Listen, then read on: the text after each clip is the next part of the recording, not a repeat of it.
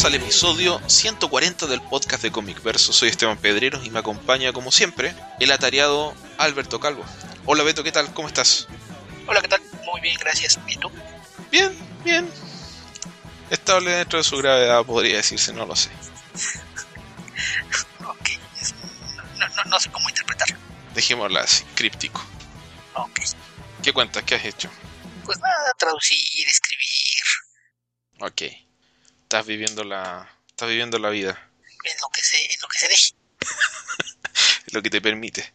Ok. Sí, hasta donde se deje. Estamos haciendo un esfuerzo adicional por publicar el podcast eh, una semana después del anterior, un poco para responder a, a las críticas por la demora, que, esa, que bueno, ya hicimos nuestra, nuestros descargos en el episodio anterior. Sí, en la medida de, lo que cabe. Ok, Beto, ¿qué te parece si revisamos inmediatamente las noticias de la semana o las que nos faltaron en realidad del episodio anterior? Más un par de noticias nuevas. ¿Qué tenías por ahí? Eh, pues lo que nos habíamos saltado eran algunos de los obituarios. ¿no? Ah, cierto. Que, por ahí en, ese lapso que, que, no grabamos nos, nos por ahí las muertes primero de George Romero y, después de Martin Landau, que, fueron en, días consecutivos. Romero pues todo el mundo lo, ubica como el padre del zombie moderno. Eh, por, en películas, toda la saga de los muertos vivientes, que es La Noche de los Muertos Vivientes, el, despertar de los muertos y el Día de los Muertos principalmente. Sin, duda pues una, una pérdida importante para, para el cine y la cultura pop del siglo XX, una, una figura que ayudó a marcar el, rumbo de, de, uno de los subgéneros eh, más importantes y populares del horror. Yo la primera vez que vi a Martin Landau fue en la película de los Archivos Secretos X, creo que debe ser una de sus apariciones menos estelares, pero fue, digamos, en esa época yo tenía, a ver, 12, 13 años probablemente. Creo que fue el 98. No, entonces tenía, era un poquito más viejo. Eh, el asunto es que, por ejemplo, había aparecido en Ed Wood, pero Ed Wood es una película que yo no vi en su momento hasta mucho tiempo después, entonces no, no reconocía, eh, mis papás me hablaron de que lo ubicaban de Misión Imposible, etcétera. tenía como ese, ese encanto del actor antiguo, no sé, tal vez un poco a lo Vincent Price a veces. Bueno, hizo a Vincent Price. Pero no sé, creo que está, como hemos, nos ha tocado comentar en varios obituarios eh, recientes, está en una edad en la que ya eh, era, era mucho más lo que había eh, lo que tenía de vida para atrás que lo que le quedaba para adelante. Es triste, pero está dentro de lo, de lo que uno espera. Sí, ya pues, lo, hemos comentado en otras ocasiones, ¿no? Ya, ya llegamos al, al punto en el que pues en, ocasiones pueden ser eh, muertes que, que se resienten, pero que ya no sorprenden. Sí. Y bueno, la otra bueno, George Romero es un director al que yo la verdad conozco más su fama que sus películas. No, no recuerdo haber visto nunca una película de George Romero ni haber hecho el esfuerzo por verlas tampoco. Qué mal. Es que no soy fanático del cine de, de, terror, ni horror, ni de los zombies, entonces realmente no tengo interés por ver ese tipo de películas. Eh, así que no, no lo hice nunca. Bien. Pues es mal porque más, que horror creo que, que, lo que destaca en, su trabajo es, es la, la crítica social que realiza en, en esas películas utilizando a los zombies como una alegoría. Pero pues, en fin, como, como quiera que sea, pues es una, una, pérdida importante, hubo toda una generación que fue marcada por, su estilo de hacer las cosas y pues probablemente ni él llegó a imaginar que, subgénero de, de, zombies llegase a ser tan popular como lo es actualmente. Sí, así que bueno, eso por parte de, por parte de las muertes famosas podríamos decir. Eh, otra muerte que de la que nos enteramos hace poco, que la verdad debería haberla comentado un poco antes, pero sinceramente, y pido las disculpas, se me olvidó en la grabación del podcast anterior con el tema de un poco de frenético de tratar de publicarlo luego. Es la muerte de, de un conocido mío, amigo de amigos míos, que es el, el fundador y jefe o, editor de, del sitio dailyplanet.cl, eh, Manuel Báez, de cuya muerte me enteré cuando estaba eh, fuera de Santiago. Y bueno, me enteré de, las circunstancias, porque él, él, era bastante joven, él tenía, eh, me parece que 43 años, entonces fue sorpresivo, no, no tenía idea que no, no, no, tenía ningún antecedente de que, de que, le podía pasar algo en ese momento. Él tenía una enfermedad y, lamentablemente falleció y deja atrás, creo yo, como dije, en mi caso es un conocido porque yo conversé varias veces con él, pero no tuve una relación eh, cercana. Y varios de los eh, de las personas que trabajan eh, voluntariamente en el Daily Planet que fueron colaboradores de Comic Verso. Con varios de ellos eh, soy amigo, conocido. Entonces, em, en algunos eventos que ellos organizaron, yo asistí, conversé con Manuel, lo entrevisté un par de veces. Em, lo entrevisté para, para unas actividades que ellos organizaron. Lo entrevisté también en la Comic Con Chile porque era un fanático acérrimo de Superman y, no solamente de, de, admirar al personaje, sino que también tenía, es de estas personas que tienen entusiasmo por hacer cosas y que contagian al resto. Entonces, eh, eso motivó por un lado el Daily Planet, por otro lado algunas actividades que se realizaron, algunas en la Biblioteca de Santiago, etcétera, congregar fans en torno al personaje y creo que será creo que, que, vamos, o sea, no creo, estoy seguro que vamos a extrañar esa, ese entusiasmo y esa, esas ganas de hacer cosas de, de Manuel. Así que eso es lamentablemente una pérdida sensible para la comunidad comiquera de, de, de, Chile, bueno, para los más viejos y tal vez para bastantes fans que lo deben haber conocido por justamente por organizar y participar de estas actividades. Así que Em, nuestro pésame para los amigos del Daily Planet y ojalá que el sitio continúe. han seguido publicando cosas y eso me parece súper bueno porque creo que es un sitio que, que, debe seguir eh, publicando en la medida que ellos lo, lo estimen conveniente. Han hecho muchas cosas muy interesantes, así que me gusta que, que sigan activos.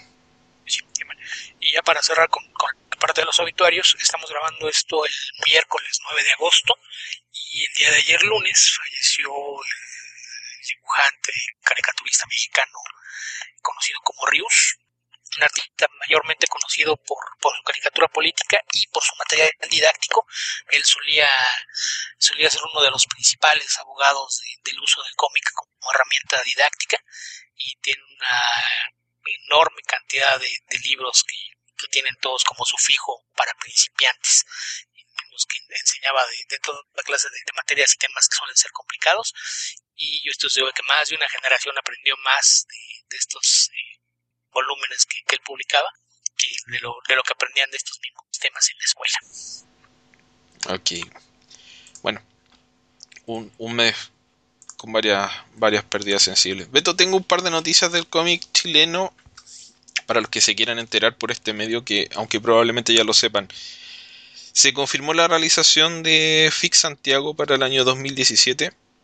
Esta es la convención de cómics propiamente tal más grande que se realiza, me parece, es mi impresión por lo menos. Y se viene realizando desde hace varios años en la Escuela de Diseño de la Universidad Santo Tomás, eso es Metro San Joaquín, frente a la, al campus San Joaquín de la Universidad Católica. Eh, no habían confirmado fecha de realización para el año para este el año presente digamos no estoy seguro de que se haya realizado el año pasado.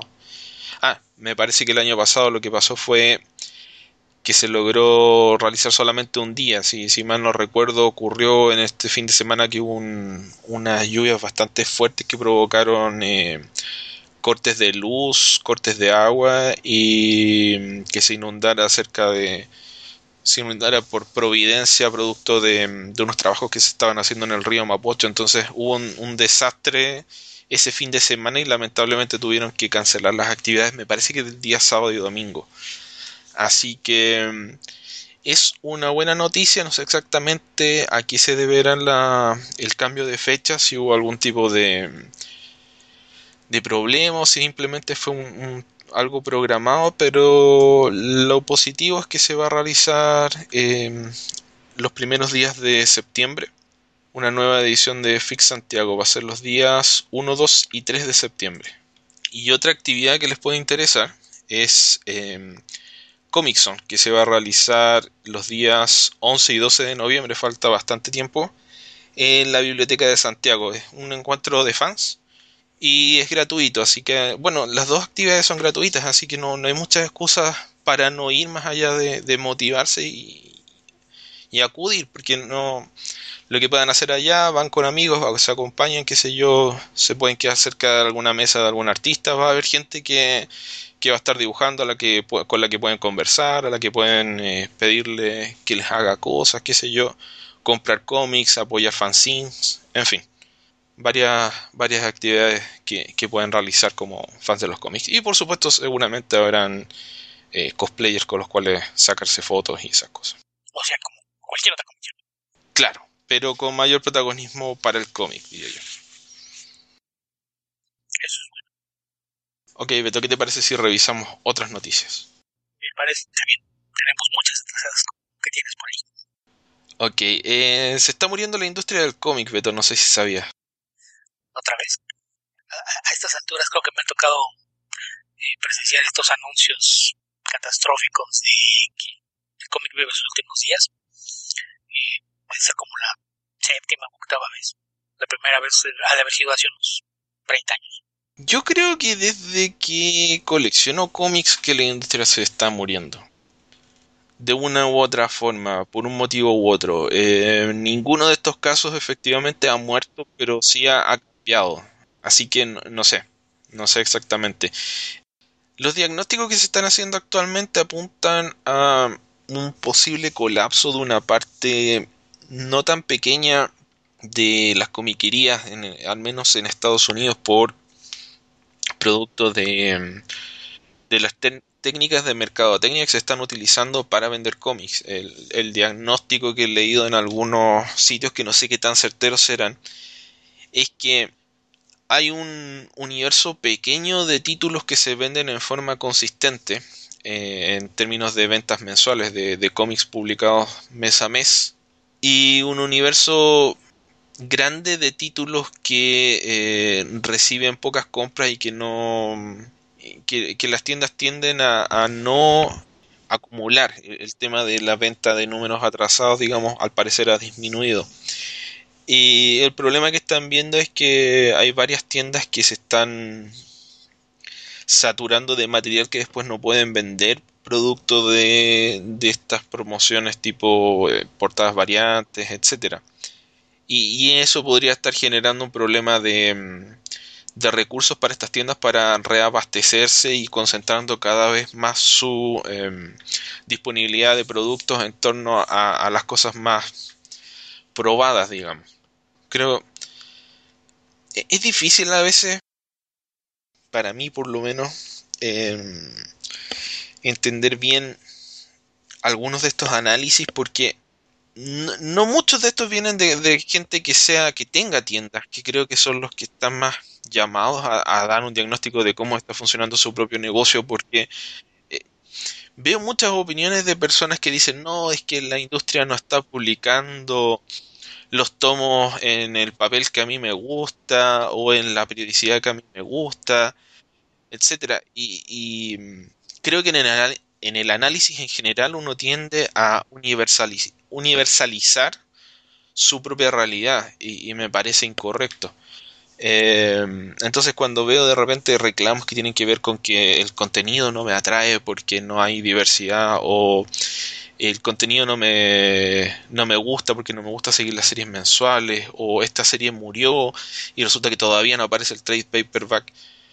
No sé realmente qué, qué valor darle a esas opiniones porque no es que no sean válidas en términos de, tu propia realidad como consumidor, que también es importante, sino que como diagnóstico del general de la situación.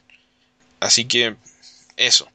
Ahora, esta, esta última crisis que, se está anunciando parte de eh, un panel en la Convención de San Diego, donde supuestamente, aunque al parecer nadie tiene la cita efectiva, Dante Dio dijo que eh, estaban tratando de salvar a, la industria con una serie de, iniciativas que ellos estaban promoviendo, que partían por el tema de, del precio de los cómics, eh, seguía con el hecho de no lanzar portadas variantes para sus nuevos lanzamientos, en fin, todos que apuntan bastante a, a las técnicas de mercadotecnia que ha utilizado Marvel, así que no sé si será efectivamente algo que tenga preocupado a DC o si son más bien una especie de, de crítica por debajo de la mesa que está lanzando Dandy Dio a la forma en la que eh, está comercializando su producto Marvel. No sé, no sé si eh, leíste algo de esto, Beto. Eh, los encabezados mayormente, porque ya, ya sé que siempre son cosas completamente sensacionalistas y sacadas de proporción. Es evidente que, que es un mercado que que sí, atraviesa por, una etapa difícil, pero pues también si revisas números te darás cuenta de que más bien va saliendo de, de uno de los periodos más, más complicados. Y, por ahí fueron de las notas que a fin de año comentamos, ¿no? que había sido uno de los años más fuertes en ventas en mucho tiempo. Pero de, que el mercado ha, ha cambiado y es diferente, pues eso es un hecho, es innegable pero también es algo que hemos comentado en muchas ocasiones, siempre que se habla de números, tienen la, costumbre de ignorar eh, los, que los que conciernen a las ventas digitales. Eh, no, sé si a veces sea de, forma intencional también para, para no tener que, darle más dinero por cuestión de regalías a, los creativos, pero son, números que usualmente no, se revelan, nadie sabe qué tanto se vende con Mixology, nadie sabe qué tanto se mueve a, través de, de, las aplicaciones y plataformas eh, exclusivas de, cada una de las editoriales que cuentan con ellas, y sabemos están los, servicios de, suscripción ilimitada, como, como el Marvel Unlimited, por ejemplo, y esa, ese hermetismo, esa renuencia a dar números, pues hace que, uno no, tenga idea de, realmente qué tan grave llega a ser la situación. Y por ahí algo que, comentaba con, algunos amigos hace, hace, algunos días, eh, por ejemplo, en el programa de la Covacha Radio lo, comentamos a raíz de, una, una decisión que se dio por, por una nota publicada en The Beat sobre los, los títulos más vendidos en, Image Comics, que nos llama la atención que, títulos de, autores que alguna vez llegaron a vender muchísimas copias, como es el caso de Todd McFarlane, y descubrir que actualmente Spawn vende de, forma regular alrededor de, de 15.000 ejemplares. Digo, no, no, es un mal número si piensas en él como un cómic independiente, pero estamos hablando de un autor que llegó a vender más de un millón de copias cuando trabajaba en Spider-Man, que, tenía ediciones de al, menos eh, más de, de 100.000 ejemplares cuando, cuando lanzó Spawn. Entonces, cuando te das cuenta de que 25 años después está vendiendo 15.000 copias, pues es evidente que, que sí ha habido un cambio en el, en el mercado, que no, es lo que solía ser. Y, y por ejemplo, en, comparación, acá en México siempre hemos hablado de que no tenemos una industria de, cómic como tal. Hay esbozos de, industria, algo que, que parece querer convertirse en una industria, pero que no, no llega a serlo todavía, y de repente nos damos cuenta de que algunas de, las series que, se venden aquí de cómic de licencia, pues tienen tirajes que pueden incluso llegar a ser similares a, los que manejan en Estados Unidos, ¿no? Y hay, hay series de, licencia de, Marvel y DC que, que tiran entre 15.000 y 20.000 ejemplares, cuando somos un país que, tiene la mitad de habitantes que los Estados Unidos, pues es algo que, que llama la atención. Pero sí me parece que que este tema de la industria está moribunda, se va a acabar, pues es algo que, siempre se saca de proporción y se exagera un poco.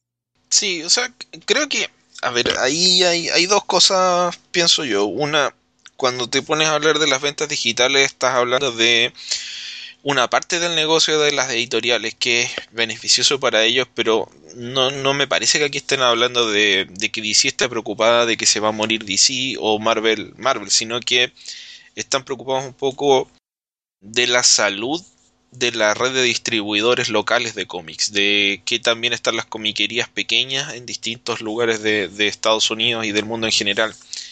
Digamos, la salud económica de la industria a nivel de, de vender el producto al, usuario final. Em, ¿qué, ¿Qué importancia tiene eso? Si son 100 las comiquerías del mundo, y no son 100, son muchas más, simplemente 100 es un número más fácil de, de pasar a porcentaje, y de repente desaparecen el 20% de las comiquerías, tienes un 20% de ventas que dejas de hacer, o sea, algo que de repente cuesta entender como eh, consumidor de cómics cuando uno se pone a ver las listas de ventas es que esas listas de ventas son mayormente no, se traducen necesariamente en lectores sino que son números que están puestos en a la venta en tiendas de cómics mayormente entonces eh, la idea es que si se contrae el mercado también se va a contraer la demanda naturalmente, porque hay menos comiquerías que compren estos cómics. Entonces, de esa forma afecta a Marvel y DC más allá de eh, las otras formas de las que ellos pueden conseguir dinero. Así que no, no creo realmente que tenga que ver con, con, que vaya a morir la industria propiamente tal, sino que la, idea de la contracción de la, de la cantidad de comiquería y cómo eso afecta a la industria en general. Si desaparece el 50% de las comiquerías, que equivalen al 50% de las ventas, también desaparece el 50% de los ingresos. Van a subsistir, sí, eh, pero también afecta la cantidad de, dinero que pagan, de gente que contratan, de revistas que publican, etcétera. Sí, sí, son, son, la cosa es esa, que hay tantas variables que, que eh, yo creo que eso es lo, que hace que, en ocasiones resulte tan, tan alarmista cuando cuando se presentan esa clase de, encabezados, ¿no? Porque no, no, no siempre consideran toda la, la, información y si hay números son preocupantes o que afectan por un lado, inmediatamente los traducen como que, que, que van a afectar de una forma mucho más global de, de, lo que en realidad va a pasar. Sí, a mí pues, un par de cosas que me llaman la atención, por ejemplo, estoy revisando ahora el listado del top 100 con ventas, números de ventas mensuales, y si bien hay un aún hay una bajada fuerte de digamos del del top 10 a lo que sigue, dentro del top 100 todavía hay cómics que venden más de 20.000 ejemplares. Hace no mucho tiempo atrás, cuando yo solía comentar con, más, con mayor frecuencia el top 100, era muy común que dentro del top 100 hubiese cómics que vendían menos de 20.000 copias. Eh, que ya encontrasen revistas que estaban que uno podía diagnosticar que las compañías las iban a cancelar. Marvel tenía eh, uno podía ver en el comportamiento de Marvel que revistas de menos de 25.000 copias mensuales se cancelaban pocos meses después y en el caso de DC menos de 15.000.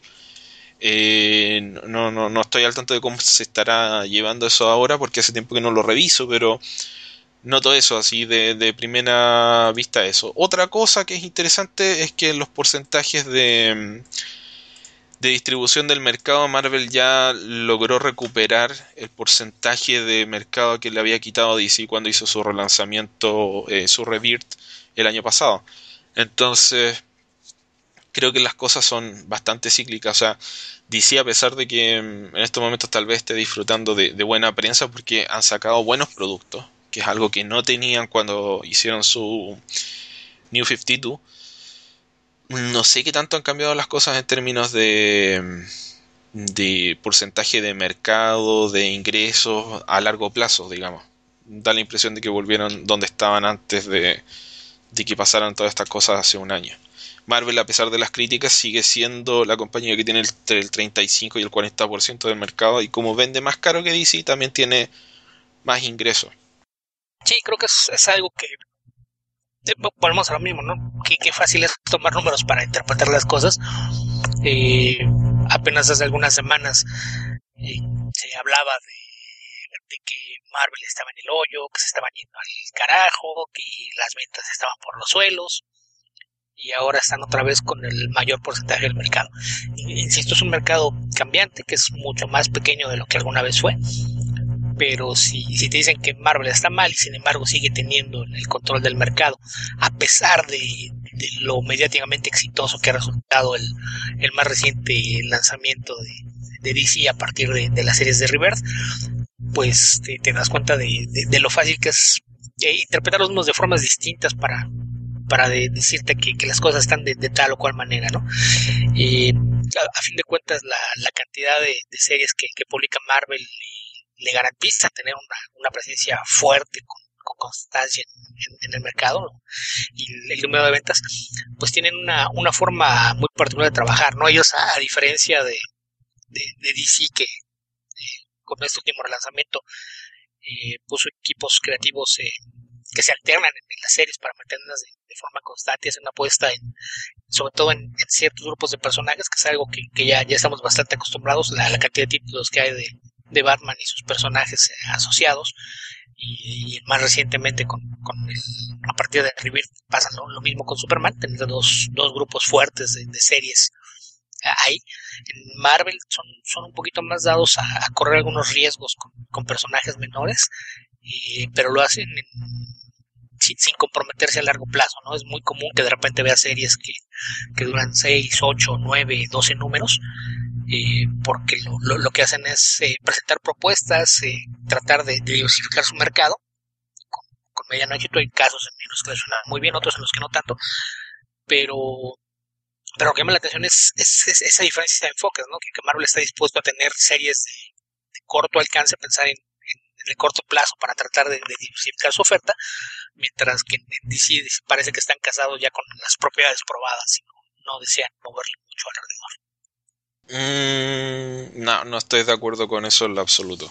Me parece que no es así como, como actúa DC. O sea, creo que Marvel y DC publican, se centran en sus personajes principales tal cual. DC tiene un montón de series que están centradas en el universo de Batman y en Batman en específico y en el universo de, Superman, pero a la vez tiene cosas como eh, Kev Carson y Mother Panic, está publicando Vogue, entonces si eso no se equipara a publicar cosas como, no sé, Mockingbird y eh, Devil Dinosaur en, Marvel, no sé, a mí me parece que son iniciativas similares. Eh, Marvel me parece que la gran diferencia en ese sentido es que Marvel generalmente corta las series antes que DC, pero no tanto antes, no es mucha la diferencia. O sea, si, si en Marvel viven 6, 8 números, en DC viven a veces 10, 12. Eh, pero el resultado es el mismo. Bueno, a lo que me refiero es a, que en Marvel lo hacen teniendo su compromiso con cierta cantidad de números. En DC lo avientan al aire y, te anuncian la cancelación hasta el último momento. En Marvel gente te dicen, tal autor va a ser seis números. Pero eso es parte de... Ah, eso es parte ah, de la política de, cómo funciona, o sea, probablemente hay, o sea, no probablemente hay un hay un eh, vicepresidente de ventas que tal vez dice si decimos que esto va a durar tanto, la gente no, no lo va a comprar al principio y va a, va a esperar el trade paperback. Si no decimos, etcétera. Todas esas cosas tienen sus pros y sus contras. No me parece a mí que la conducta de las dos empresas sea tan distinto actualmente. Eh, con mayor o menor éxito. Puede que te guste más una u otra, pero creo que en términos así, viendo lo más abstracto posible, me parece que se portan con bastante similitud. Sí, el, comportamiento en general es el mismo, a lo que me refiero es a la actitud con la que lo hacen. por ejemplo, en, DC lo que hicieron fue recontratar a, creativos eh, reconocidos en el medio.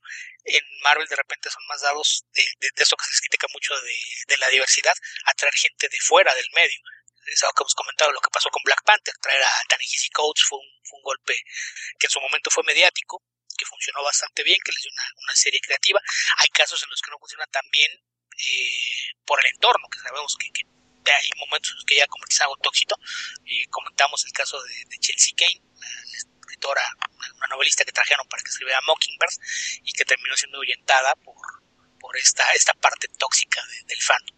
Eh, eh, pero, eso es a lo que me refiero. Yo, este lo, único que diría, porque estoy de acuerdo en términos generales contigo, es que por ejemplo DC hizo lo mismo cuando llevó a China Mieville a escribir... Eh, ¿Cómo se llamaba esta serie? Sí. Es que me parece que es exactamente lo mismo, con mayor o menor éxito, pero es, es lo mismo. La diferencia es que Dial H estaba considerada como un título fuera del universo, no tenía ninguna relación prácticamente en una serie de vértigos sin ningún tipo de vértigo, que no es el caso de, Black Panther o, de Mockingbird, o lo, que te decía de, de, repente de, de pensar en Unidos, que de repente traen escritoras para que empiecen a escribir los personajes femeninos, que, es algo que, que DC, incluso cuando lo hacen, terminan por, por anunciarlo y presumirlo como, miren, miren, tenemos mujeres. Pero lo hicieron también... Eh Ah, ¿cómo se llama esta escritora que escribió en Vértigo y después escribió... Uy, se me olvidó. Creo que no me diste suficientes datos como para darte una respuesta. Escribió Wonder Woman y escribió una serie de Vértigo, pero no recuerdo ahora cómo se llamaba la serie. Pues escritoras que empezó por Wonder Woman y Vértigo, el caso más reciente es Gail No, no, escritoras de, de, libros, digamos, de novelas que pasaron a escribir cómics. Estaba tratando de recordar un, un paralelo, pero bueno, eso, yo creo que se comportan bastante con bastante similitud. Creo que en términos de marketing la única gran diferencia, y no sé para qué le sirve, eh, supongo que, que, allá lo verán, es eh, el tema de la insistencia de DC, que me parece más una herramienta de marketing que de, de otra cosa, de mantener los cómics una buena parte de ellos en 2 dólares con 99, mientras Marvel los vende a 3 dólares con 99. Como no parece afectar la cantidad de números que se venden, eh, a mí me da la impresión de que DC pierde dinero haciendo eso. Porque si va a vender lo mismo, está ganando un 25% más vendiéndolo a, 4 dólares que a 3. Pero no, no sé realmente, ni, ni tengo forma de saber si, si hay alguna... Eh, cómo calcular esa diferencia, eh, si vale o no vale la pena para, para, para, la editorial. Supongo que sí, por algo lo hacen.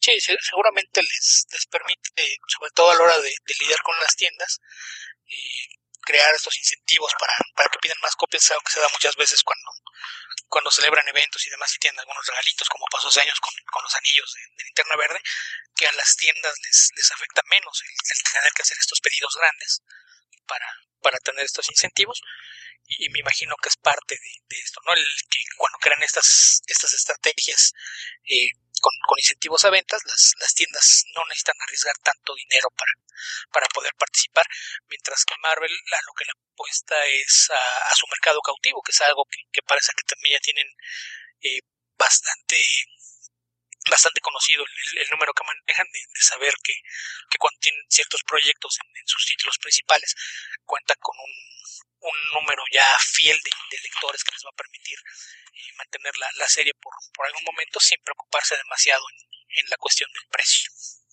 J. Willow Wilson era la, la, escritora de la que me estaba tratando de acordar. Y no era más fácil que recordaras que ella pasó demasiado tiempo en Marvel y a la fecha sigue ahí. Eh, pero es que está, una, pero, una pero si mal no recuerdo, llegó primero a, a, DC con la serie Air, que era la que publicaba Vértigo, si mal no recuerdo. Eh, y después pasó a, a, Marvel, pero el tema de llevar a un escritor, bla, bla, bla, es algo que las dos compañías han hecho. Sí, pero a lo que me refiero, decías que decías que lo hicieron de forma mediática, no le dieron tanta atención mediática que creo que a la gente le tomó varios años darse cuenta de, de que la mujer era musulmana. Eh, sí. Eh, a diferencia de lo que pasó en Marvel. En Marvel introdujo al personaje de, de Kamala Khan y de inmediato todo el mundo se le fue al cuello a Marvel por contratarla y a ella por atreverse a poner a una heroína que no fuera rubia y blanca. A eso es a lo que me refiero con la forma en la que se, se promueve a los autores. El, golpe mediático de, Marvel lo enfocan en, en el autor y en, en, su background, y mientras que en DC es nada más, miren, es año famoso. A eso es a lo que me refiero con la diferencia de enfoque. Ok, ¿Qué otra noticia tenemos, Beto? Eh, pues ahora que hablábamos de, de la parte tóxica, de escritoras de y demás. Eh, fan tóxico. Nuestra parte favorita. De, estos que nos hacen pensar si, si, si, no será que ya se dé una subdivisión de, la especie humana en dos, no nos enteramos y, y tenemos que convivir demasiado con el lado equivocado. Eh, en los últimos días de, del mes de julio se, se, dio un problema por un, un acoso que sufrió en, en, redes sociales, particularmente en Twitter, Geredantos, una, una editora de, de Marvel que, trabaja en varios títulos. Yo, yo mayormente lo ubico por su trabajo en, la línea de, de títulos de, Marvel dedicados a Star Wars, donde es la, la editora asistente trabajando al lado de, Jordan D. White. Y, pero yo haya hecho varias cosas también dentro de, del universo Marvel regular y todo esto se dio a, a, raíz de algo que no recuerdo, creo que tampoco lo comentamos. Hace varias semanas, se me acuerdo, el 23 de julio, falleció Florence Steinberg, una, eh, una persona que en, en, su momento fue la primera secretaria de Stan Lee en Marvel Comics, que tuvo varios cargos en, el staff, en el editorial como parte de, del Pulpen, eh, ya fuera como encargada de los internos, como lectora de prueba, eh, como asistente ejecutiva, en fin. Eh, ella era una persona muy, muy estimada por todo el, el, staff de, Marvel desde los años 60. Eh, cuando en aquel entonces todo el personal tenía estos eh, curiosos apodos que, que le, ponía a todo el mundo, ella era Fabulous Flo. Era el, apodo con el que la conocían. Y cuando ves a, los autores que, viven en Nueva York y, frecuentemente pasan por las oficinas y demás, todos ellos hablaban maravillas de la señora.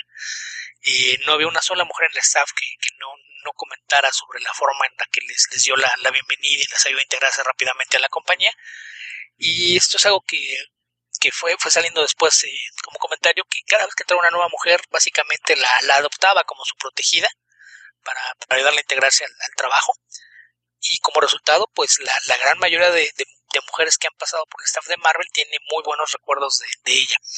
Eh, el día, porque tienen la fecha, el 28 de julio, eh, Gederantos decidió eh, que le iban a hacer un homenaje a, Flo y junto a algunas de, sus compañeras de la oficina y se fueron a tomar una malteada al, Ben Jerry que está a la vuelta de, de, la esquina de las oficinas de Marvel. Eh, ya en este lugar eh, siete mujeres en total, generando y seis más, se tomaron una, una selfie, eh, todas con, con, alguna malteada o alguna bebida en las manos, y, le, pusieron como hashtag FabulosFlow, porque resulta que a, a la señora Steinberg le gustaba mucho en ocasiones de, después de, del trabajo, a la hora del almuerzo, eh, tomar alguna otra de las chicas y llevársela a tomar una, una malteada a este lugar. Entonces lo, lo hicieron de una manera de homenaje, salir todas las, las, mujeres que estaban en ese momento en la oficina a tomarse una malteada, a tomarse una foto y, y dedicarle la, la foto a, a, a, la memoria de, de, de, esta señora. El caso es que, pues, tomó la foto, la publicó en, en Twitter y no tardaron en, en, aparecer los, los trolls, ¿no? Como, criminal. Como esperar. Eh, no, no, deja de criminal, o sea... Eh, Está destruyendo entre, la industria. ¿Cómo voy a hacer eso, Beto? Es que fueron por, por dos lados. Unos fueron los. ¿Cómo los puede estar que... tomando malteadas mientras el Capitán América le jura alianza a Hydra? ¿Cómo no está rescatando al Capitán América de Hydra? No, es, es que básicamente la, la, la, cosa es que decía, ah, tantas mujeres en Marvel, con razón están tan mal, por esto sus cómics no son buenos. O, o sea, comentarios tan llevantes como pensar, ah, es que las mujeres son nuevas en el medio y lo están echando a perder cuando pues es, ha, ha, habido mujeres trabajando en el medio desde su origen, no, no solo en, en, capacidad editorial, sino también creativa. Ha habido muchas escritoras y dibujantes que han sido parte de esta industria desde, desde los años 30, básicamente desde que existe. Entonces hacer comentarios de ese tipo son, son de idiotas, la verdad, no, no hay otra forma de decirlo. Y por otro lado estaban los comentarios eh, sexistas, eh, donde, por ejemplo, de, decían, este, ah, a, esta yo sí la, yo sí me la llevaba a la cama, este, y, toda clase de, de, comentarios bolones, sí, sí, pero antes que te firme un, una nota en la que diga que fue consensual, porque si no es de las que seguritos que de las que después se van a acusar de, de que la violaste. Y el, caso es que ya, ya sabemos cómo, cómo tiende a, a, esta actitud del anonimato que te da en internet, estos eh, descerebrados cobardes que no, no, hacen más que atacar a, a, quien no, no tiene forma de defenderse porque no ni siquiera están de frente. Pero me parece que aquí lo, lo que hay que destacar es lo que pasó en, los días subsecuentes. Que, que, es algo a lo que normalmente no se le da cobertura y que esta parte que te hace pensar que aún hay esperanza y por la que pienso que que lo que sucedió realmente es que ahora hay dos subgéneros de, de la especie humana. Todavía tenemos patria. Sí, sí, todavía, todavía hay con, con, quienes te puedes identificar y sentir que no todo está perdido. Y porque se vio la, la reacción de, de, de, la parte creativa de la industria. Ya.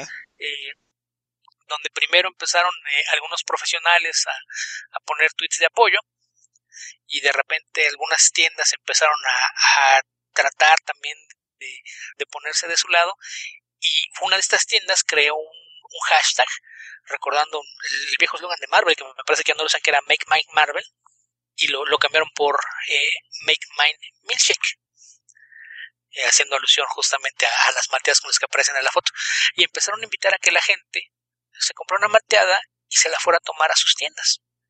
Entonces de repente empezó a inundarse Twitter con, con fotos de, de lectores de cómics eh, niños, adolescentes, adultos, hombres, mujeres, gente de, todas edades y, de varios sexos, eh, con su malteada enfrente de, de, la tienda de cómics o en el interior de la misma, dependiendo de, lo, que les autorizaran en estas tiendas. A, esto se sumaron eh, muchos dibujantes que empezaron a hacer eh, bocetos y dibujos de personajes femeninos con una malteada.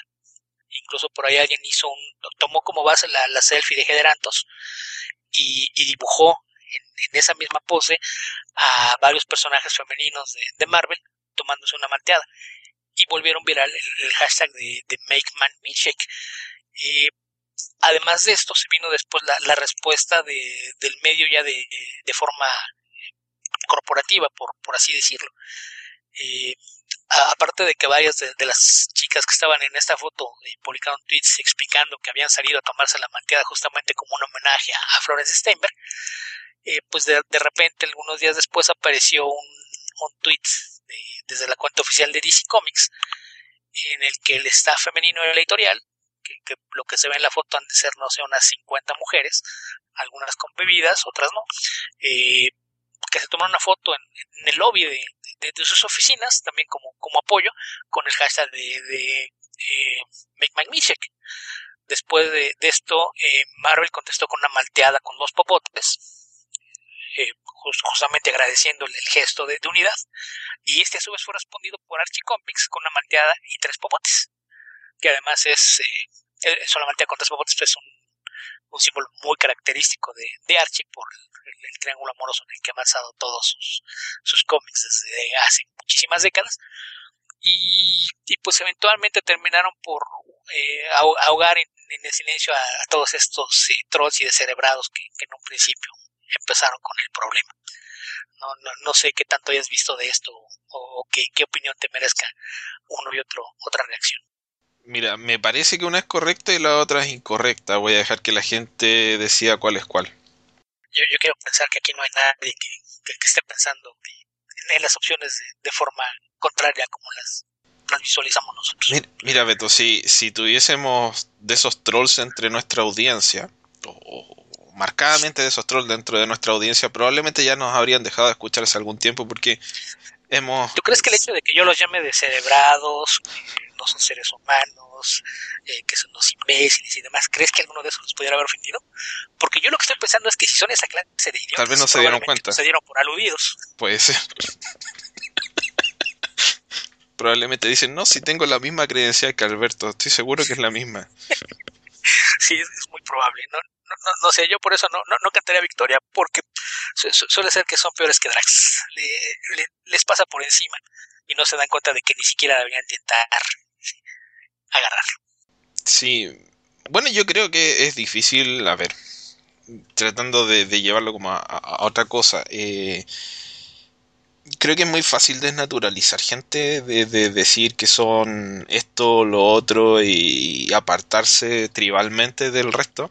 Más allá de los chistes, creo que es una forma natural de, de deshumanizar a la gente y no darle importancia cuando estás en un conflicto. Entonces, creo que una, una de esas de esos síntomas de ese problema es que cuando uno mete las patas y uno lo hace, yo lo he hecho, supongo, yo imagino que Alberto también, aunque a, veces no, no, no, sé en qué se equivoca, pero imagino que también se habrá equivocado. Cuesta el tema de hacer la, la autocrítica o, o, de darse cuenta, a veces pasa mucho tiempo hasta que uno se dé cuenta, ah, metí las patas. Entonces, metí las patas se entiende en México, Beto. Creo que es la pregunta que más, más seguido hago. Eh, entonces, tal vez si hay algún troll aquí en el podcast, tal vez todavía no se dé cuenta. Tal vez debería reflexionar un poco, no lo sé, espero que no. O espero que sea un, troll reflexivo que ya no quiere ser troll. En fin, me parece buena la reacción a través de las redes sociales. A la vez eh, siento que es un poco como eh, los partidarios de Trump versus los críticos de Trump. O sea, uno se autoabastece de sus congéneres. Uno no tiene gente que le caiga mal en Facebook. Uno no sigue a personas que hablen idioteces en Twitter. Entonces, no, sé qué, de qué tanto sirven estas campañas. Es difícil em, confrontar a gente que realmente no, con la que realmente no tienes un, eh, un círculo común de, donde desenvolverte socialmente. Así que no, sé mucho para qué sirve, pero sí me parece que es una actitud súper positiva. Me, gusta esa idea de, sobre todo para una idiotez como esta, eh, idiotez en el sentido de, de, por qué esa reacción tan virulenta, tan violenta, que, haya una, una contrapartida de reacciones positivas porque creo que lo más terrible de ser víctima de algo como esto es sentirse solo. Y, la idea de que eh, acuda la industria, acudan tus compañeros, gente que ni siquiera te conoce a apoyarte, me parece súper positivo. Sí, sí, vamos, y eh, insisto, aparte de, no estar la, gran influencia que tienen de, un medio que se supone del que son fans, ¿no? El, actuar como si jamás hubiese habido mujeres trabajando es, es, una tontería, es, alcanza tintes realmente de ridículo.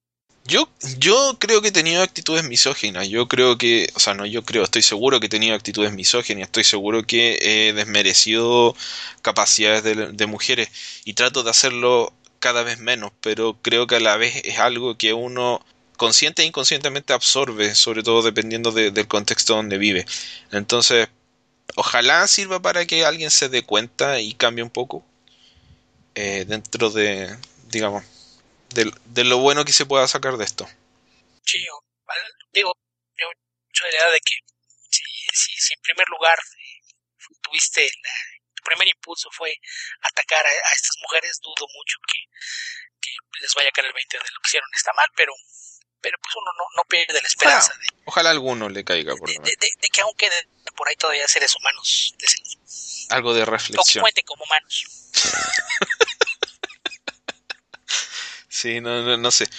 Pero bueno, me, me parece triste y, bueno a la vez. Eh, una parte triste, otra parte buena. Dejaré que la gente juzgue cuál es cuál. A mí lo, lo que me preocupa es que, que por acá hay tengo al menos dos conocidos que lo sacaron completamente de contexto y, se dedicaron a, hablar del tema por razones completamente diferentes.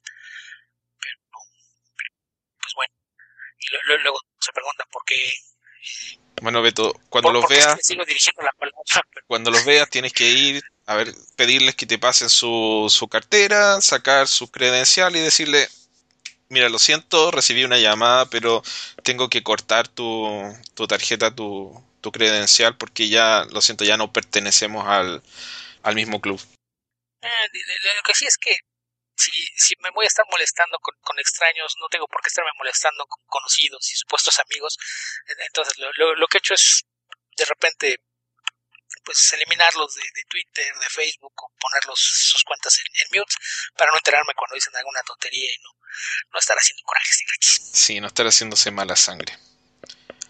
Ok, Beto, a propósito de, de este, esta entretenida esquina de internet, eh, tuvimos la noticia ya bastante vieja eh, de que el próximo doctor va a ser doctora.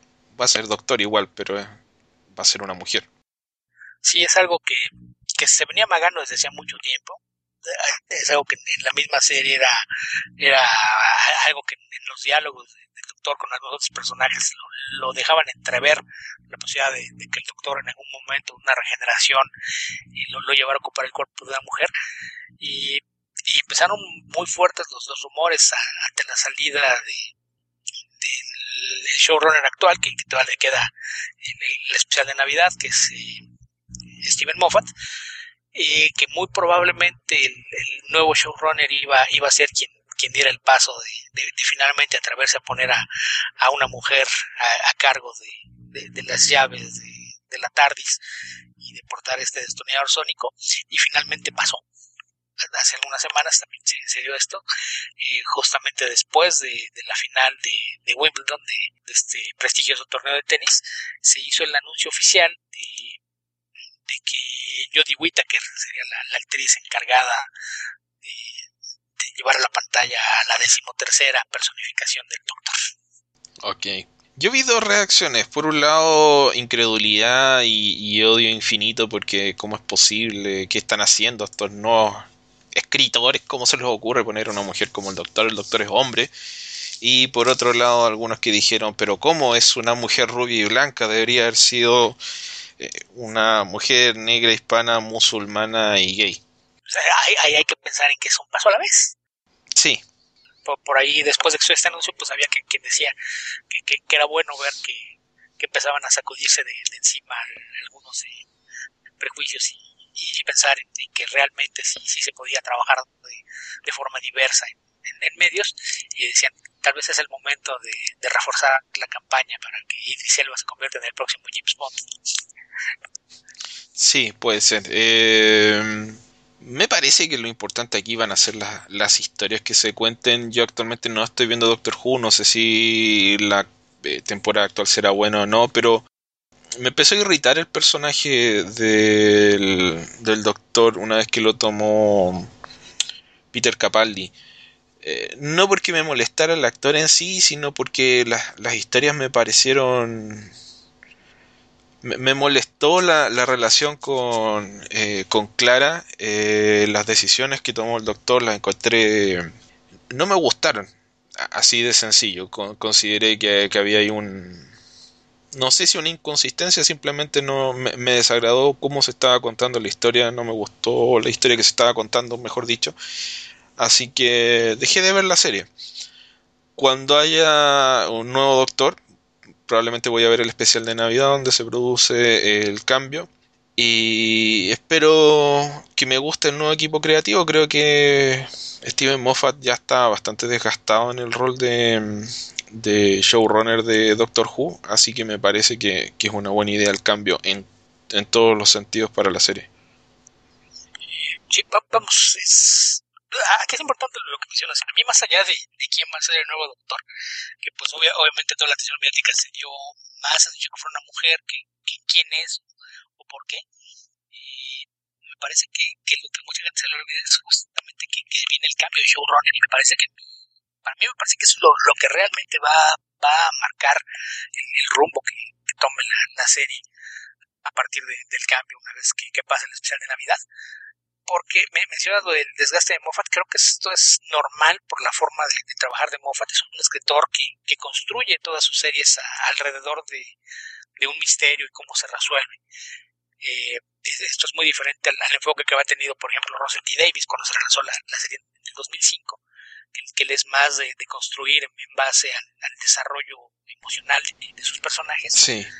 fue, fue, un, fue un cambio de, tono muy, muy radical, ¿no? Hay, mucha gente que, igual en cuanto tomó la, el papel protagónico Matt Smith, sustituyendo a, eh, ¿cómo se llama? A David Tennant, eh, hubo, gente que le, parecía que, se había alterado demasiado el personaje del doctor, pero, pero más que pensar en, que esto era culpa de, de, Smith o, eso era algo así diferente, lo que tenían que hacer cuenta era de, que se debía, que el showrunner era diferente y tenía una forma diferente de, lidiar con el personaje contar las, las historias. Aquí va a pasar lo mismo.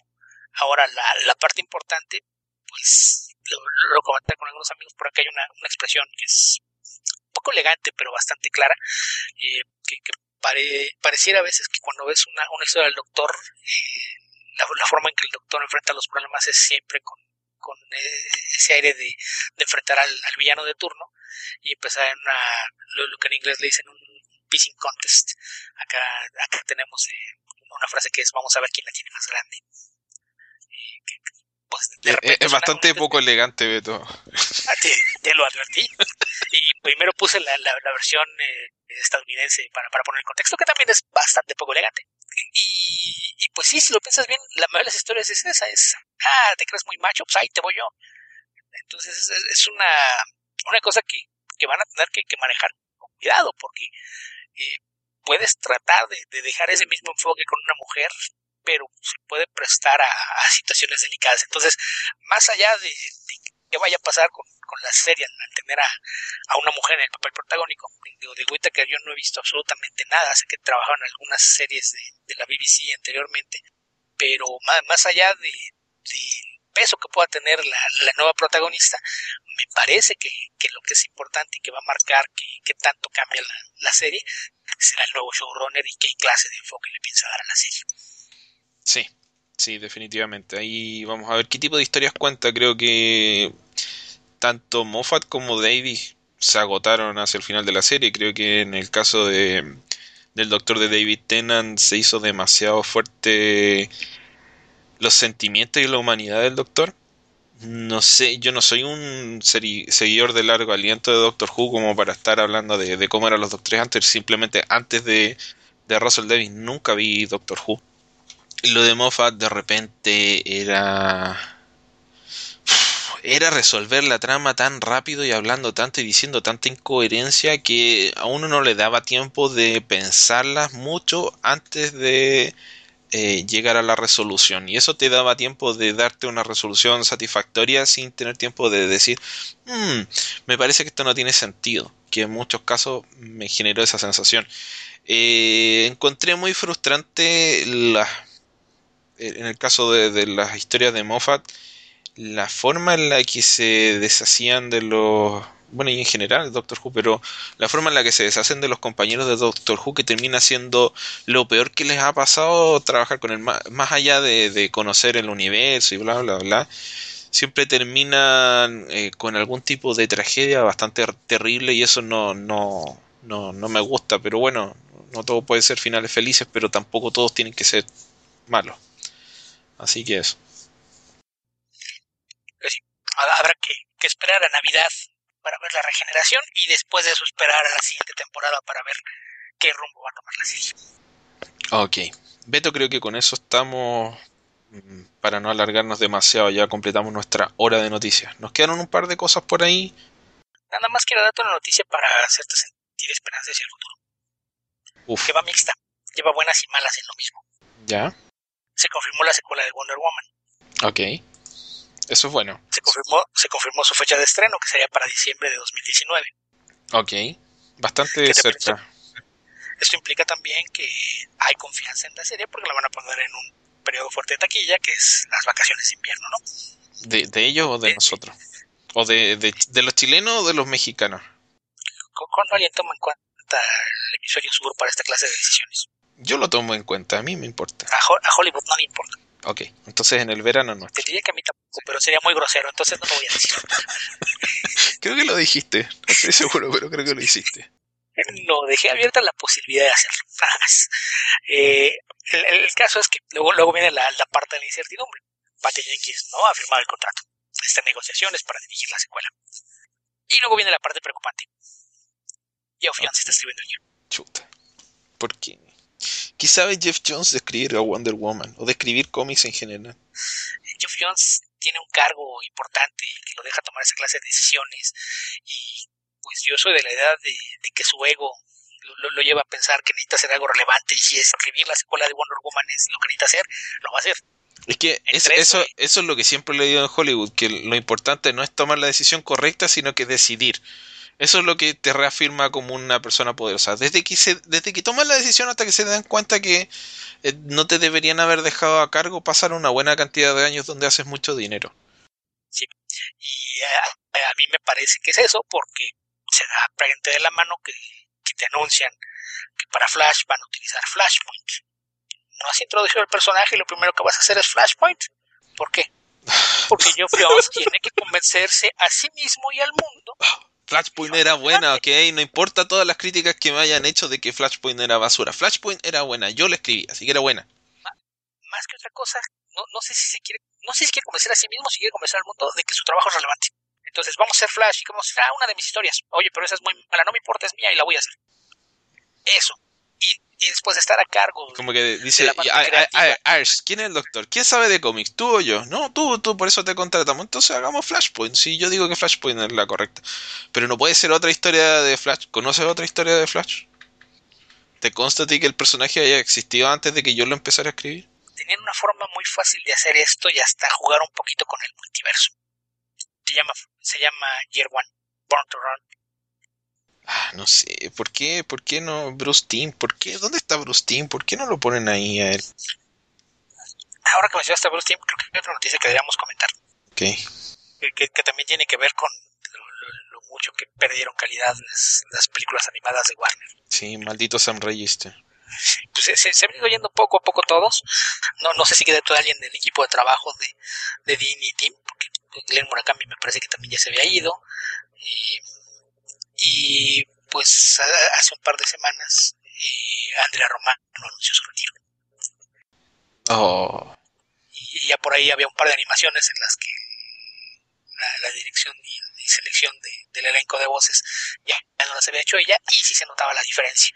Entonces, pues una, una persona que, hizo genialidades como contratar a Kevin Conroy, el mejor Batman de la pantalla, aunque jamás nadie lo haya visto, eh, poner a Tim Daly como Superman, eh, tener eh, momentos tan geniales como Michael Ironside interpretando a Darkseid, o, actores de, los que a veces la, gente no, les poner a respeto como Clancy Brown y convertirlo en Lex Luthor.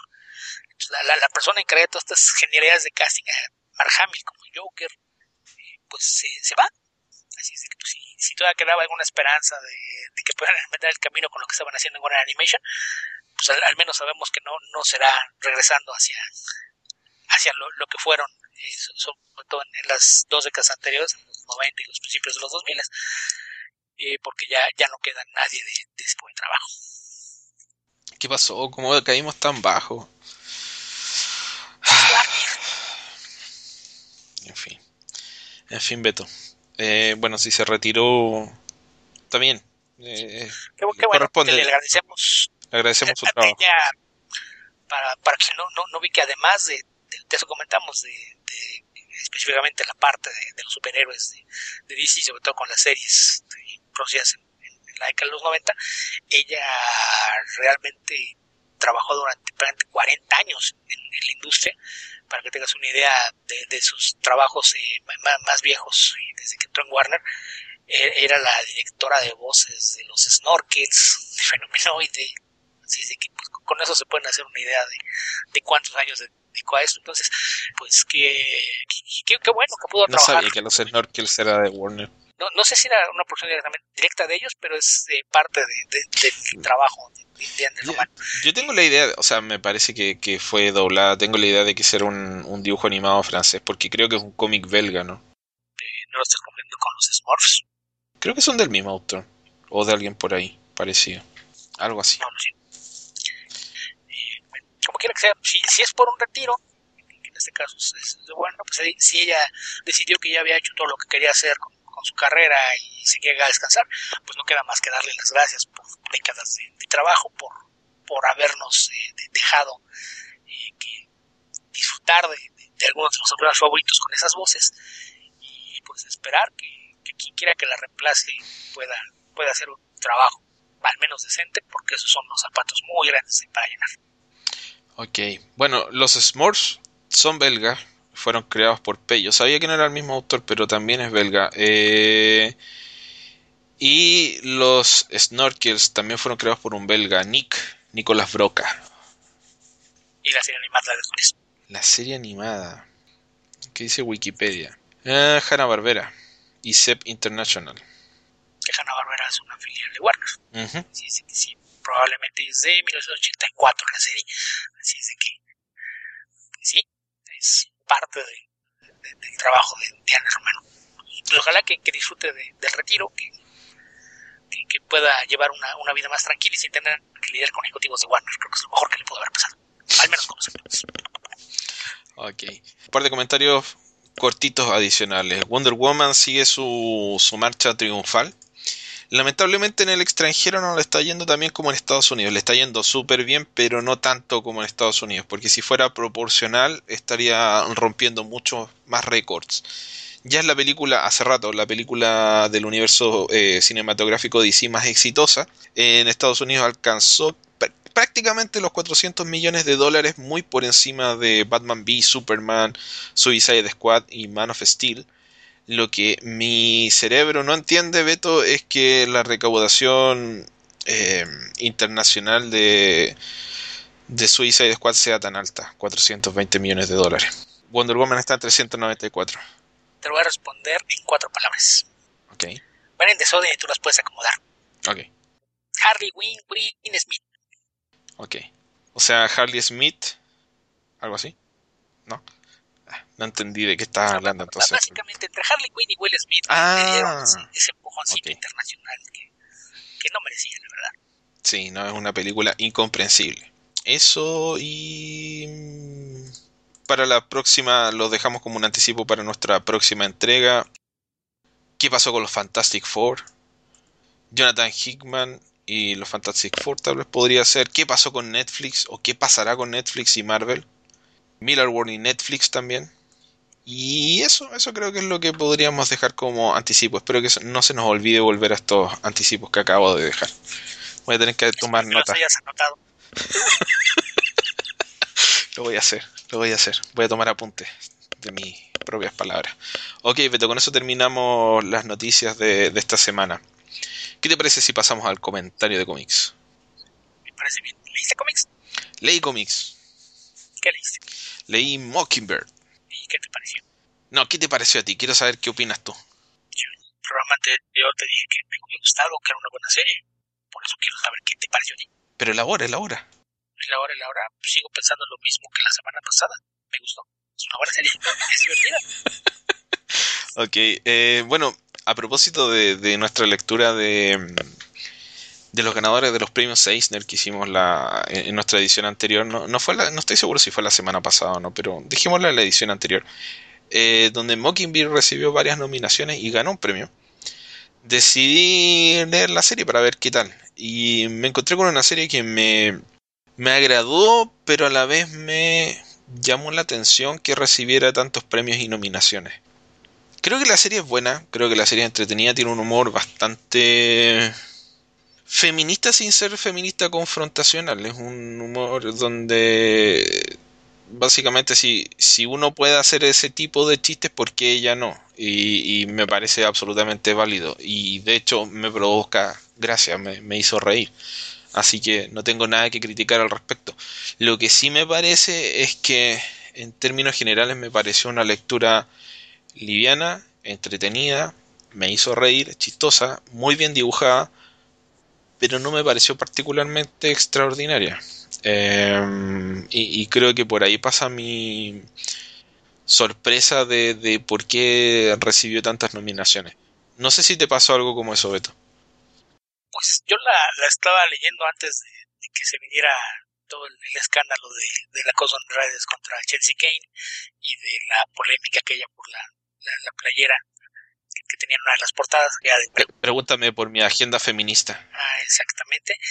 Y había leído un par de números antes de eso, de- después de que se dio ese escándalo, pues me, me pu- me puse al día, terminé de, de leerlo, lo, lo que se publicó, eh, y, y encontré como una serie buena, por, por arriba de, del promedio de, de lo que se publica, sobre todo en el género superior, en cualquiera de las editoriales, y podría decir, para, para poner términos más, más claros, me gustó sin encantarme, pero me parece que la, la ejecución, pues sí, sí está, está bastante bien, eh, tanto en términos de, de historia como, como de dibujo, el, arte es precioso.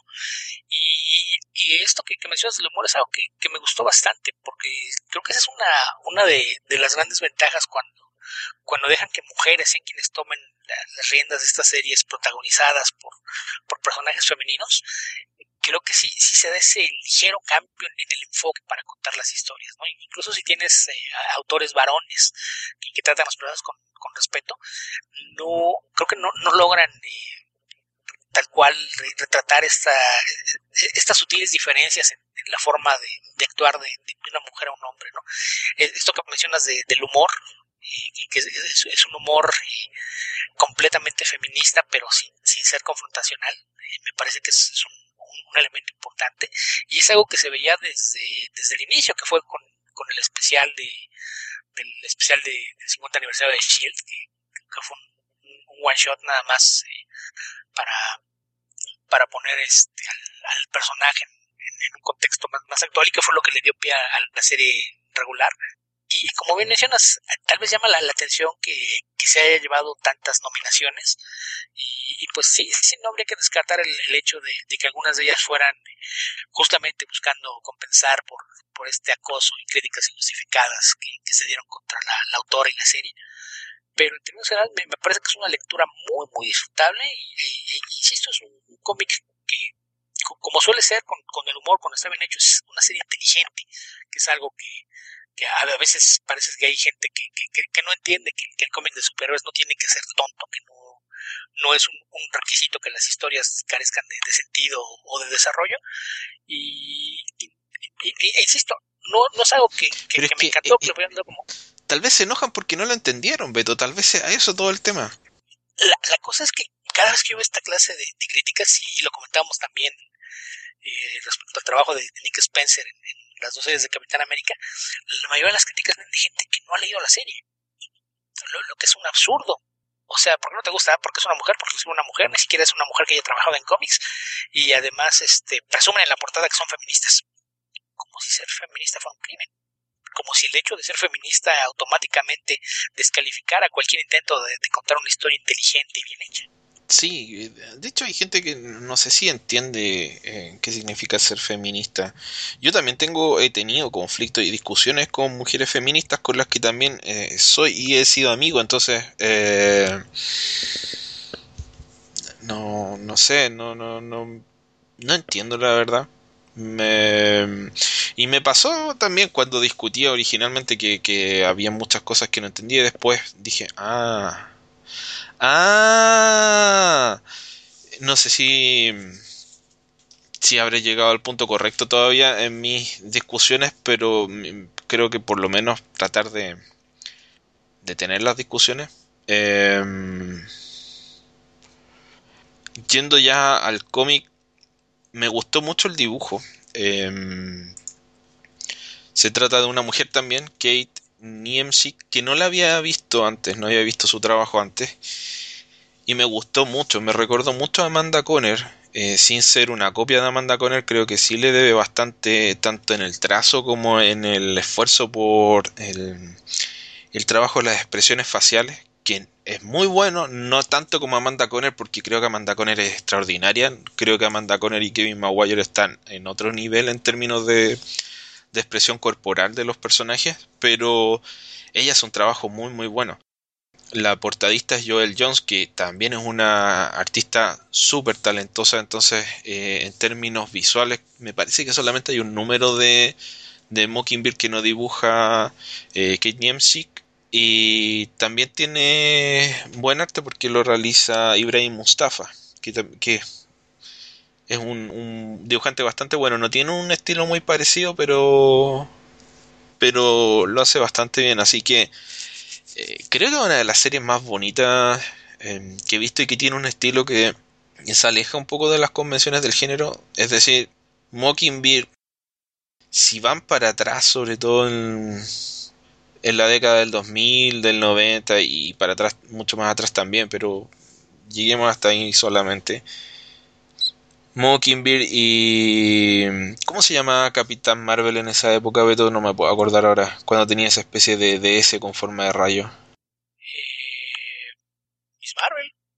Mm, cuando... No, pero... Antes de ser Miss Marvel. Antes de ser Miss Marvel fue binario. Entre medio entonces, porque hubo una época en la que tenía otro nombre cuando tenía ese traje que era como una especie de, traje de baño con un... Con un cinturón que le colgaba al costado una botarga negra con una S en forma de rayo amarilla en el pecho y una faja roja. Exacto. Mm. Tengo la idea de que tuvo otro nombre. En fin. El punto es que... Eh, Deberías, tener ideas más concretas. Mis ideas son vagas. no son concretas. Si no, no te preguntaría pero lo, voy a buscar mientras tanto. Eh, el tema es un poco la forma en la que se dibuja que es, sumamente sexualizada, que es algo común al, no a Marvel, a todo el, género de los superhéroes, eh, que es una discusión que, que, dicen, ah, es que a los hombres también los dibujan con con eh, trajes ajustados y musculaturas imposibles, pero de otra forma, no, no como objetos sexuales. En fin, Aquí el personaje lo dibujan, lo dibujan, se ve bien, se ve bonita, se ve atractiva, etcétera, pero no es eh, objeto sexual. De hecho, ella misma parte del chiste de su relación con, eh, con Hawkeye y con em, este personaje que viene de la serie de Agents of Chill, ¿cómo se llama? Eh, Lance, Lance algo. Lance Hunter. Lance Hunter. Que los dos pasan a ser algo así como em, un poco objetos sexuales, amigos con ventaja, en fin, tienen relaciones que van y vienen a lo largo del tiempo. Entonces, no, no quiero contar el final, pero la idea es de, de que eh, a ella le gustan los dos y no siente ningún tipo de culpa porque le, le, gustan los dos y cuando está con uno, cuando está con el otro. En fin, ella está disfrutando que es algo que a estas alturas decirlo es, bastante retrógrado, pero creo que hay un montón de personajes masculinos que alternan entre eh, intereses románticos sin que nadie se, escandalice mucho y la idea de que una mujer pueda hacer lo mismo creo que a varios les puede provocar algún tipo de, molestia. Y me gusta la naturalidad con la que con la que trata eso dentro de, del cómic sin querer justificarlo. Es así, punto. O sea, a ver, tú resuelve como si te gusta o no te gusta esa forma de enfocar la historia. Eh, me parece que eso es súper interesante. Me parece que en términos generales, ese es el tipo de feminismo que yo veo en esta serie. Y, y, no lo trata de presentar tampoco como que era algo bueno, como que es algo bueno, pero es. Y ahí al personaje en consecuencia le pasan o no le pasan cosas, pero eh, no, no, no, se cuestiona. Eh, tal vez en términos de rectitud moral católica ese tipo de problemas. Así que eso, eso me parece una serie súper atractiva, interesante. Tal vez hay algún par de críticas que haría, por ejemplo, en la, en la introducción del primer número habla de que los primeros cinco números eh, van a desarrollarse en forma no lineal que arman una historia al completarse los primeros cinco números y que esa fue la forma en la que ella propuso la historia y a la vez es bastante ambiciosa porque es el primer cómic que escribe. Entonces jugar con la estructura narrativa siendo que está debutando en el medio es bastante complicado. Y es complicado en general no, no solamente para alguien que es debutante. Así que en mi opinión no sé si se consiguió algo particularmente especial con esa forma de, narrar la historia. No me parece a mí que el primer arco argumental sea, por un lado, no es que esté mal hecho ni mal logrado, pero por otro lado tampoco se hizo algo particularmente interesante con ese juego narrativo. Así que eso. Ahora, el tema del crucero me pareció muy muy chistoso. Es lo que más me, entretuvo. Es el segundo arco argumental, que son tres números, y creo que es, es de lo mejor logrado. Me recordó sin ser lo mismo, me recuerda un poco el humor de la Liga de la Justicia Internacional, en que es es humor, los, es una sitcom, sitcom de acción podría decirse. Así que eso me pareció sumamente eh, interesante, entretenido y fresco, distinto de otras cosas que, que había leído. Aunque como he, he, precisado en otras oportunidades, no vengo leyendo muchos cómics últimamente. A mí algo que, que, me parece interesante es el hecho de que se sale mucho de, del molde de, de lo que la mayoría de la gente entiende como historias de superhéroes.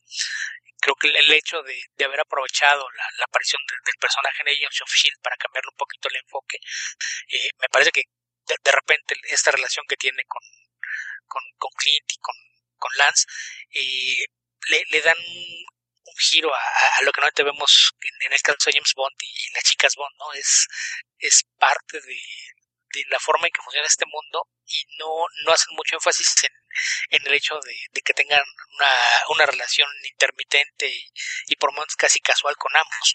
Eh, y, y, este salirse de, de, las convenciones del género me parece que es algo que, que siempre ayuda a, que puedas eh, buscar cómo cómo hacer algo interesante con los personajes más allá de cuál es su superpoder o a qué villano enfrenta. Y, de ese aspecto me, me, me recordó un poquito en más en enfoque que en ejecución a, la serie de Hawkeye de, de Matt Fraction.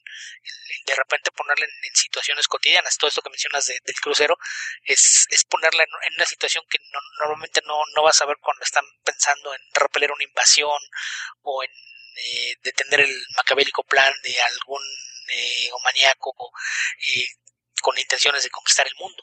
Y, creo que es, es, creo que eso es lo, que hace que, la serie resulte disfrutable que crea situaciones poco comunes y las utiliza para, para explorar al, al personaje más, allá de, de, de, lo que la, la de la gente asocia como, como los convencionalismos del género.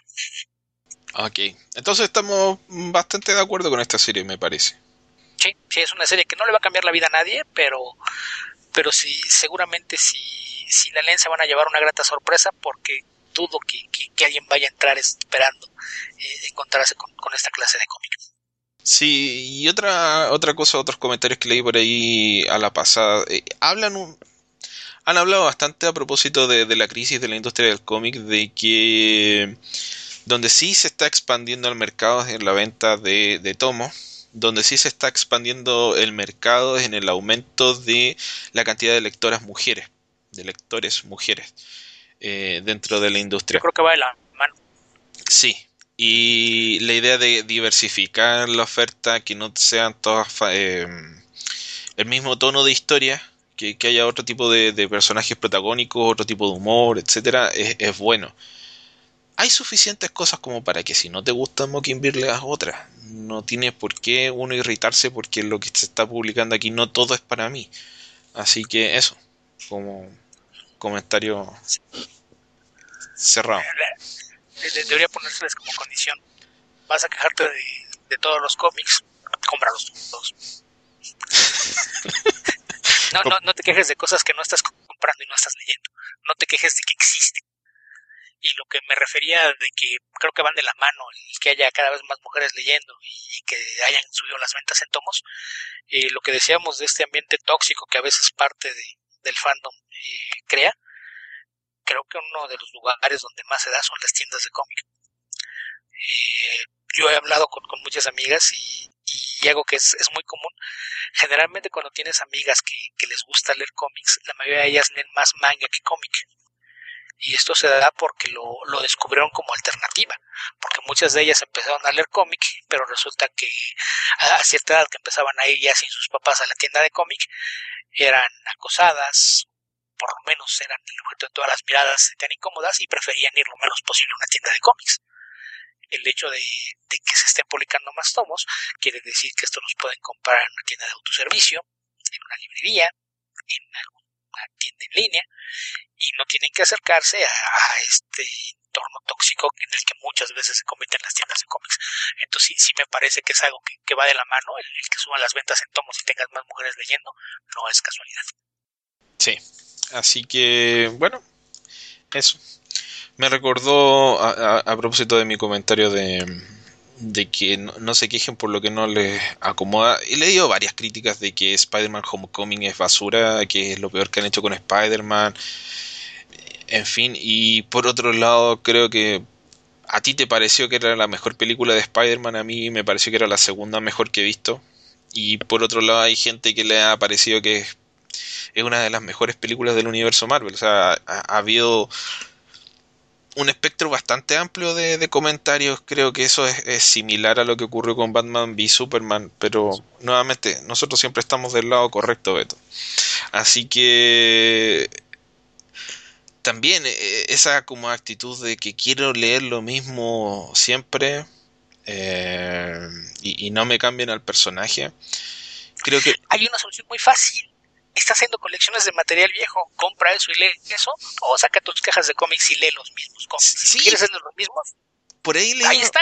leí unos comentarios de que, ah, no, esto se parece demasiado a las series de Nickelodeon, pero, pero claro, sí. Eh, no está pensado para que lo veamos viejos de 30, 40, 50 años. Esta es, una película pensada para gente joven, ¿no? está pensada para nosotros. Nosotros se supone que también la vamos a disfrutar, pero no, no está dirigida nosotros, no somos el público de Spider-Man, ni, tendríamos por qué serlo. Creo que la, mayoría de la gente de, de, nuestra edad, con todo el rango que esto puede abarcar, no, no, no entiende que el superhéroe fue creado como un género principalmente para adolescentes. Que luego vengan idiotas como Jeff Jones a pensar que, ah, sí, lo puedo hacer rudo y que todo el mundo se mate, muera, viole y demás, y entonces así le va a gustar al público adulto. No, está, está hablando mal de Jeff Jones. A Jeff Jones le gusta cortar brazos, eso es lo que le gusta hacer a Jeff Jones. Pero puedes cortar brazos sin que esto caiga en, un contexto equivocado. La, la cosa es que él corta brazos nada más porque sí, y no es el único. O sea, hasta James Robinson lo hizo en sus días más oscuros por cierto. Eh, pero vamos, toda la fase 2 del universo Marvel, a alguien le cortan el brazo derecho. Entonces, no, no es malo que cortes un brazo de vez en cuando. La cosa es cómo lo haces y por qué lo haces. Sí. ¿Qué peso tiene el que cortes un brazo y qué, qué repercusiones se van a dar y cómo afecta a tu historia el que estés cortando ese brazo. Ahí, ahí es donde está el cambio. Pero es, esta idea, este apropiarse de, de, las cosas y pensar que te deben seguir escribiendo a ti, ¿por qué? O sea, el hecho de que tú hayas crecido y en teoría madurado, no quiere decir que los cómics para adolescentes tengan que crecer contigo. Allá afuera hay cosas con temas diferentes que pueden ser más adecuados a tu forma de ser ahora. Si creciste y no eres el mismo, eh, pues qué bien, ojalá y también cambien tus lecturas. Porque quieres forzosamente esperar que, que el medio cambie para ajustarse y que puedas seguir leyendo al mismo personaje que leías cuando tenías 10, 12 o 15 años. Así es. Ok, Beto, vamos a terminar el sermón de esta semana. No, está bien. Le vamos a dar la gracias a un nuevo colaborador o nuevo patrón de Patreon que es eh, Leo Alam. No sé si lo conoce, Beto. Ah, sí, sí, sí lo conozco. Ok. Si no me equivoco, si no me equivoco él vive en el estado de Guerrero. Y lo, lo llegué a conocer cuando yo una visita por allá a alguna mole hace un par de años. Ok, muchas gracias. Muchas gracias por eh, unirte a nuestro Patreon. Te agradecemos tu colaboración, como se le agradecemos a todos quienes colaboran y han colaborado con nosotros a través de nuestro Patreon. Recuerden que lo pueden encontrar a través de la dirección www.patreon.com slash comicverso y pueden colaborar por el tiempo que ustedes lo desean a partir de un dólar mensual, con lo cual van a acceder a nuestros podcasts exclusivos para el Patreon. Estamos atrasados con un podcast, pero lo pretendo resolver eh, próximamente. No, no voy a dar fechas cercanas porque no, no, no sé qué, puede pasar. Se nos puede entrometer la vida en el camino, pero la idea es resolverlo lo antes posible. Y, de ahí en adelante ojalá seguir con la periodicidad como, como la fijamos. Así que eso, muchas gracias Leo Balam y esperamos darle las gracias a muchos más de ustedes a futuro. Con eso terminamos, Beto, ¿cierto? Eh, sí. Muy bien, recuerden que pueden encontrarnos en www.comicverso.org. También nos pueden encontrar a través de Facebook, www.com www.com, esa dirección es interesante, Beto. www.facebook.com slash comicverso. Sería interesante ver si alguien compró ese dominio. www.com www.com Fácil de memorizar. Muy bien, nos pueden encontrar en Twitter, somos Comicverso. A Beto lo encuentran como Albion2112. A mí me pueden ubicar como Epedreros. Tenemos nuestro sermón semanal eh, a las 10 de la mañana todos los días domingo. También nos pueden escribir a comicverso.gmail.com o a podcast.comicverso.org. Recuerden. Yo más quiero, quiero decir que si me vas a acusar de dar sermones, al menos me deberías dejar imponer penitencias. no sé si así es como funciona actualmente, Beto. No sé. ¿A quién importa? Son mis, son mis propias reglas. Yo soy moneo, yo decido qué hago. Es, mi, es mi iglesia, es mi religión. Si Ronald Howard puede pedir dinero, yo al menos puedo exigir penitencias. Ok, está bien, muy bien. Eh, vamos a procurar conseguir un terreno y formar una secta, pero hasta que lo consigamos, recuerden que nos pueden colaborar en nuestro Patreon. También nos pueden colaborar si si no tienen dinero para apoyarnos o si no lo quieren hacer con dinero, también nos pueden apoyar con un retweet, con un eh, compartiendo nuestras publicaciones a través de Facebook, etcétera. Apóyennos en la medida de lo posible eh, y ojalá podamos seguir acá mucho tiempo más. ¿A quién le toca la canción, Beto? A mí. ¿Con quién nos vamos? Pues, aprovechando que que hace algunas, eh, algunas más, hace dos meses apareció una canción de los Foo Fighters, que es uno de, los grupos eh, favoritos de este podcast, por ahí hemos tenido ya antes canciones en, el cierre, eh, y hace un par de meses está un nuevo sencillo que lleva por título Ron. Muy bien, con esta canción de los Foo Fighters nos despedimos. Recuerden, habitantes del futuro, que donde sea que estén y cualquiera que sea el momento en el que están escuchando este podcast, tengan ustedes buenos días, buenas tardes o buenas noches. Cuídense. Hasta la próxima.